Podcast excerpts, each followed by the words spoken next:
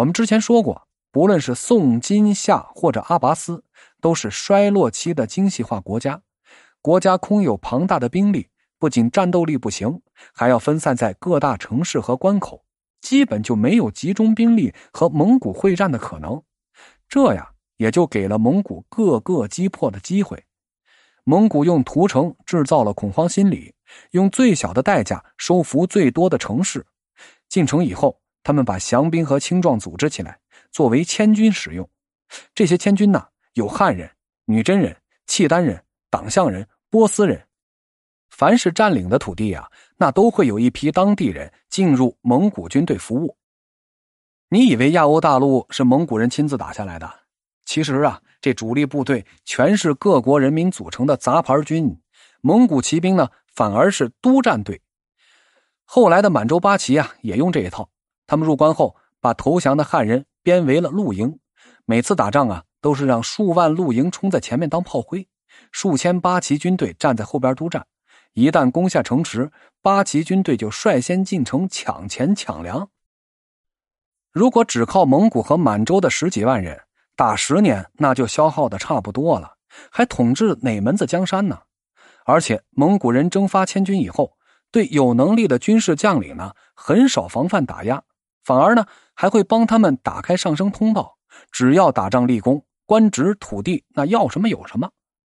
于是啊，各族军事将领在前线打仗，不是给老板卖命的打工仔，而是给自己干的，那动力十足啊。中书丞相史天泽、崖山灭宋的张弘范就是这些人的突出代表。另外呀，蒙古军队学习的能力特别的强。他们刚冲出草原的时候，基本是清一色的骑兵，但是用屠城和千军滚雪球壮大的时候，蒙古人在各个城市收罗了大批的工匠。他们呢，把工匠组织起来，制造了大炮、云梯、工程车等等等等军事装备。随着征服的土地越来越多。蒙古收罗的工匠也是越来越多，金国、西夏、宋朝、花剌子模等哪里的工匠都有。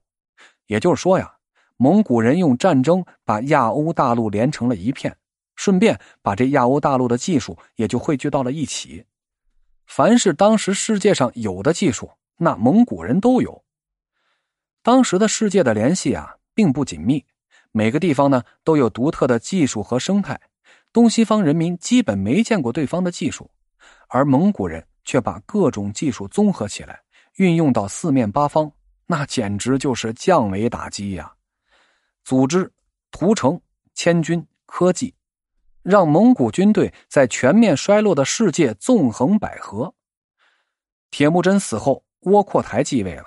这窝阔台呀，组织了一次长子西征，拔都率领蒙古军队占领了基辅。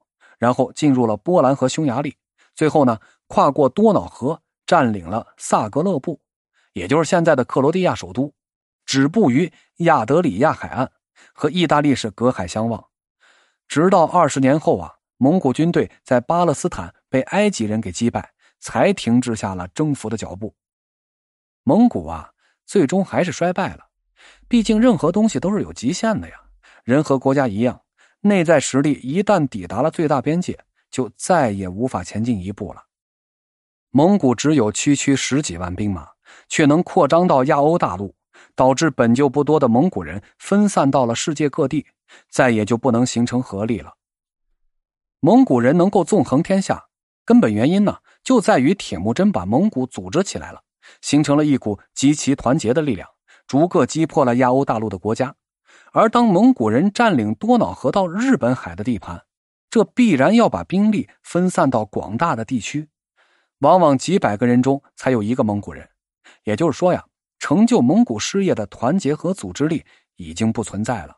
所以呢，他们没有实力进入西欧，又在巴勒斯坦战败，不能进入埃及。在东边呢，忽必烈也没有打下日本和越南。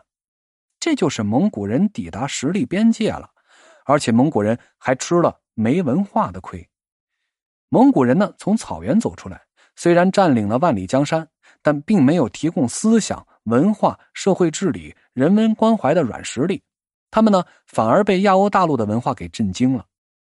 再加上呀，蒙古人分散在各地，不可避免的会被当地的文明同化。他们建立的国家也只能吸收当地文明，才能顺利的治理国家。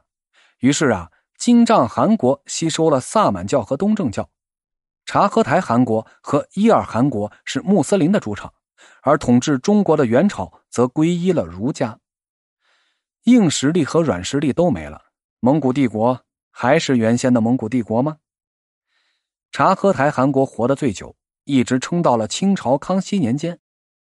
金帐汗国在明朝中晚期被俄罗斯给取代了，伊尔汗国死的最早，连元朝都没活过。元朝政府呢，则被朱元璋赶回了草原，和明朝争斗了几百年，又和清朝结成了盟友，统治中国。以前在内蒙古的时候吧，和蒙古族同事聊天，我就小心翼翼的说起这段历史，我是生怕他们有什么忌讳。结果呢，是我想多了。他说起蒙古和成吉思汗，基本上是当做中国王朝和皇帝来说的。在他的概念中啊，元朝和汉唐宋明就没什么区别，也不存在特别固执的成吉思汗崇拜。这风风雨雨八百年呢，曾经怒目相视的两个族群，成为了相亲相爱的一家人。